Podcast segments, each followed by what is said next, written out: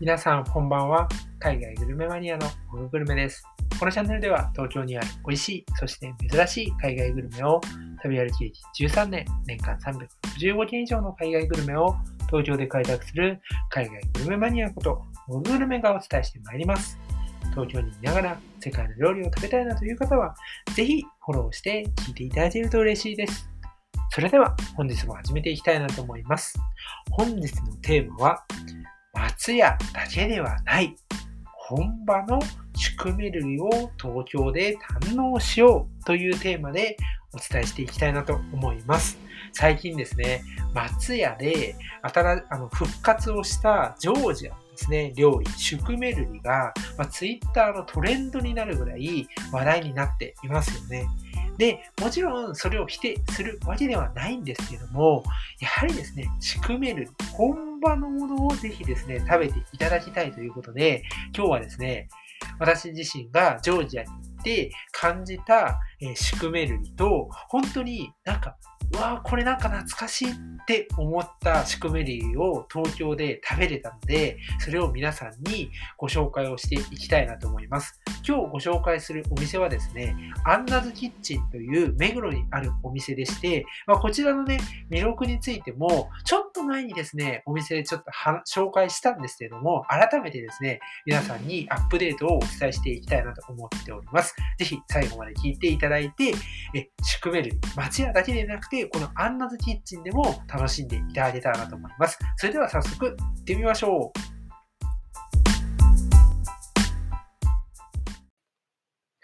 シュクメルリですね。まずですね、まあ、松屋で有名になってるとはいえ、それってどんな料理っていう、まあ、方もたくさんいらっしゃると思いますので、こちらについてですね、解説をしていきたいなと思います。シュクメルリというのは、ジョージアという国のチキンのですね、ガーリックソースに、まあ、こんな風なイメージを持ってください。まあ、中にはですね、チーズももちろん入っているんですけど、まあ、簡単にイメージしていただくために、今はですね、名前をあの、ご紹介をしていきました。で、ジョージアという国も結構まあ、今だとね、あの、中日の、あの、こちらのね、日本の大使館にいらっしゃるですね、ジョージア大使の方がめちゃめちゃ有名で、まあ、インフルエンサーみたいな、あの、レベルで、しかもそのツイートがすごく面白いんで、皆さんご存知の方もいるかなと思うんですが、一応ジョージアってどういう国かというか、どういうところにあるかっていうと、ジョージアはですね、あの、ヨーロッパに一応位置しておりまして、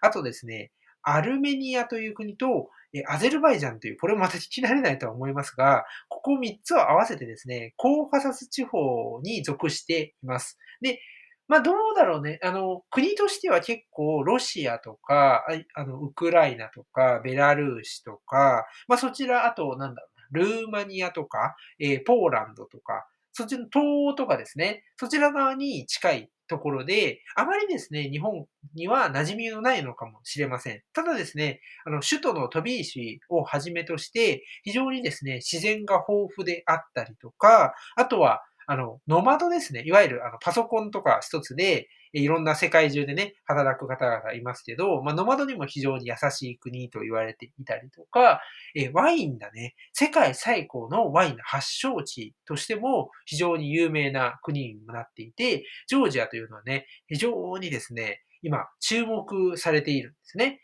で、まあ、その中でもね、日本で、とまあ、東京でね、えポピュラーなのは、やはりですね、シュクメルリ。それも、やっぱこう、松屋っていうところが、もうあれだけ大々的に出して、さらにね、今回復刻みたいな形で、第2弾としてね、登場してきたっていうところもあってですね、結構皆さんの中に浸透してきているかなと思います。で、まあ、ジョージアのシュクメルリをね、松屋で食べたよっていう方もいらっしゃると思うんですが、ぜひですね、やはり本場のものを食べていただきたいんですよね。っていうのも、まあ、ジョージアのシュクメルリは、松屋以外でも、まあ、東京で食べられるお店はいくつかあるんですよ。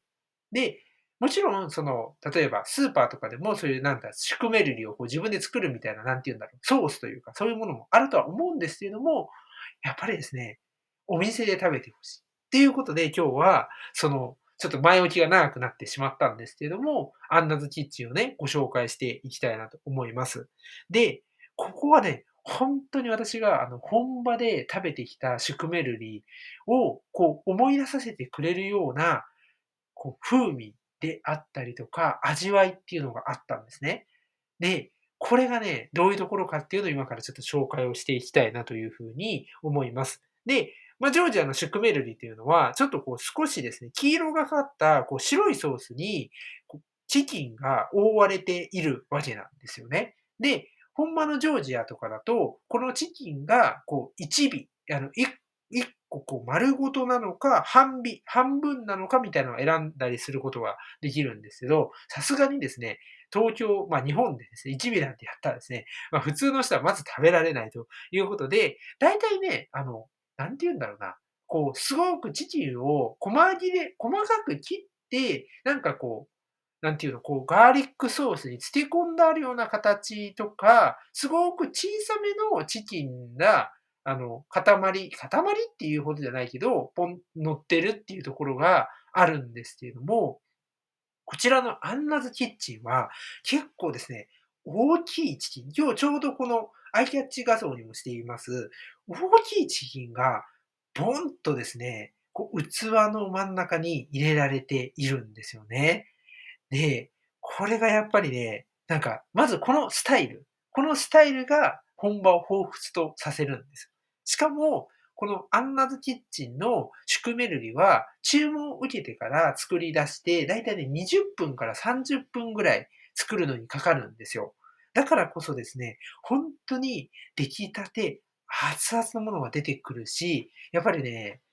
この、ここに働かれている方々っていうのは、現地の人なんですよね。ちょっとすいませんね。なんかね、今日風がめっちゃ強いんで、すごい風の音がしてしまって申し訳ないんですよ。これ家の中でドアとか閉め切ってんのにこの音なんですよね。ちょっとね、やばいですよね。皆さん吹き飛ばされないようにしてくださいね。めっちゃ強いですよね。台風並みですね。あ、まあなんで、ちょっとあの、余談になっちゃったんですすいません。話が逸れたんですけど、ここのね、アンドキッチンで働かれている方は、みんなですね、現地の方なんですよ。だからですね、現地のそのままの感じ、そのボリューム感でもそうだし、味わいっていうところでも、すごくですね、それに近い風になっているんですよね。まあやっぱりね、そのボリューム感と、しかもその身のプリプリ感、これも全然違いましたね。これもなんかそういう作り方とかに秘密があるのかなって思ったんですけど、あとは、やっぱりこう、シュクメルリって結構お肉となんかそのクリーム、クリーミーさみたいなところが、あの、主張というか強調されがちなんですけど、もちろんそれは大事なんですけど、私個人的にすごくこう、シュクメルリの魅力だなというか、ここがし現地とかでもこう前面に出てるなって思ったのはですね、ガーリック、いわゆるニンニクなんですよね。このニンニクのこうガツンと効いたパンチですね。これがですね、すっごく美味しいんですよ。しかも、食欲をこう駆り立てるような感じなんですよ。ここが、すっごく効いてたのが、この Anna's kitchen で食べたシュクメルリだったんです。だから、なんか、ジョージアのトビリシ、あの、首都ですね。で、食べた時の、もうね、色合いからすごかったんですけど、そっちに。ニンニクめっちゃ入ってるじゃんみたいな色合いだったんだけど、それを思い出させてくれたんですよ。うわ、なんかめっちゃ懐かしいわ、みたいな。あの、実は2023年のゴールデンウィークに行ってるんですけど、すっごく懐かしくて、本当にね、やっぱり現地の方が作ると違うなっていうのはね、感じました。で、このクリームっていうのもよくなんかホワイトソースと誤解されることがある。まあ、まあ、混同かな？されることが多いんですけど、やっぱりね、全然違って、っていうのも、ニンニクはやっぱりガツンと効いてるのもあるし、チーズのね、コクも、こう、なんていうのかな、程よい程度に入っている感じなんですよね。だからね、これまたね、そのホワイトソースとかとはちょっとね、一線を画すというか、それとはちょっと違うものになっていて、美味しさがまたこちらであるんですよね。で、実は現地だと、その、なんて言うんだろうな、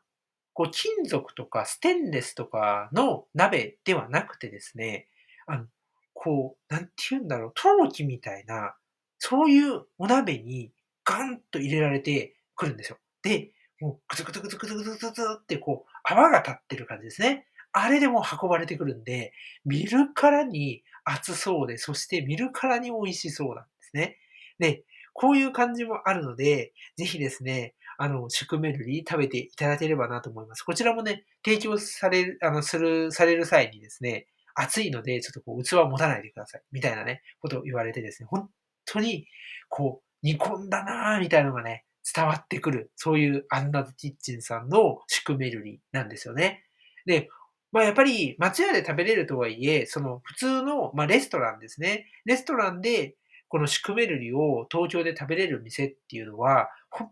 当に限られています。なので、まあ、どうだろう。私の知ってる限りでちょっと申し訳、全部のね、店を調べたわけじゃないんですけど、多分片手で数えるぐらいもないと思いますね。あの、食べたことがある場所で言うと、えー、宝の馬場のチャイカさんっていうロシア料理店ですね。これめちゃめちゃ有名なんですけど、こちらと、あと、えー、新宿のスンガリーさん。こちらロシア、えー、ジョージア、ウクライナの料理を出されてるんですけど、基本的に。アルメニアのね、料理のところで紹介したと思うんですが、こちらかな？あとね、もう一個ね、広場にね、昨年あったんだけどね、なんかなくなっちゃったっていう噂を聞いたんですよね。なので、ちょっとね、ほんと少ないんですよ。あと、あそこ出してたかな？あの、カフェロシアさんって出されてたかな？ちょっとね、そこすいません。ちょっと記憶は曖昧なんですよ。それは、あの、吉祥寺にあるですね、このアンナズキッチンさんの、まあ、いわゆる母体みたいな感じなんですよね。まあ、それについてはね、この後アンナズキッチンさんのところでちょっとね、お話をしていきたいなと思います。本場のね、シュクメルリ食べたいなというふうに思っていただけたら非常に嬉しいです。で、あの、アンナズキッチンさんについても、ここからですね、ちょっと深掘りをしていきたいなと思います。最後のね、先ほどのチャプターのところでお話しした通りですね、カフェロシアさんっていう吉祥寺にあるですね、非常に有名な、えー、ロシア料理であったり、まあ、ジョージア料理そこも出すんですけど、そういう料理を出されるお店があって、そこの方がですね、あの、2023年に、まあ、独立、一部ですね、あの人は独立をして、えー、このですね、アンナズキッチンを目黒にオープンさせたんですね。で、目黒のアンナズキッチンっていうのは、えー、ジョージア料理はもちろんのことなんですが、えー、ロシア料理、あとウズベキスタンの料理も、えー、楽しむことができるお店になっています。で、本当に1品2品ぐらいかなと思うんですけど、ウクライナの、えチキンキエフだったかな、えカツなんですけど、そちらもね、メニューにあって、まだ食べたことないので、こちらで食べてみたいなというふうに思っています。チキンキエフさんは、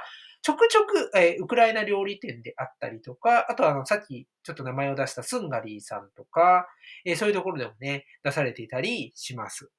で、え、まあちょっとね、あの、このアンナド・ジッチンさんの、まあその特徴としてはやはり現地の方がやられてるっていうことで、本当にね、本場の料理なんですよ。さらに、その、ロシア、ジョージア、え、ウズベキスタン、これだけの料理を一つのレストランで食べることができるっていうのは、すごく稀ですし、ありがたいなって思うんですね。で、さらにいいことが、その土日とかの、こ